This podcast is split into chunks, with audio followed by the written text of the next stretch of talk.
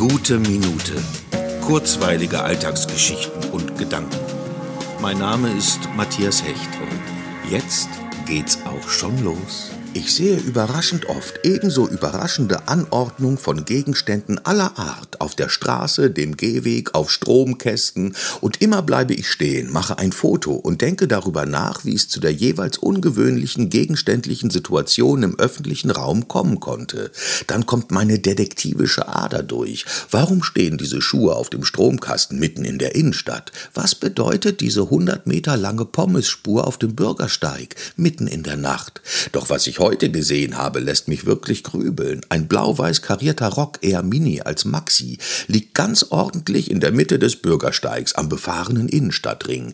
Ich kann es mir wirklich nicht erklären. Es ist doch sicher unwahrscheinlich, dass eine Frau ihn beim Gehen verloren hat, ohne dies zu bemerken. Wer sich selbst ein Bild vom Ort des Geschehens machen will, ich werde das Foto zur Episode direkt bei Facebook posten. Wirklich ein unlösbares Rätsel. Spannend.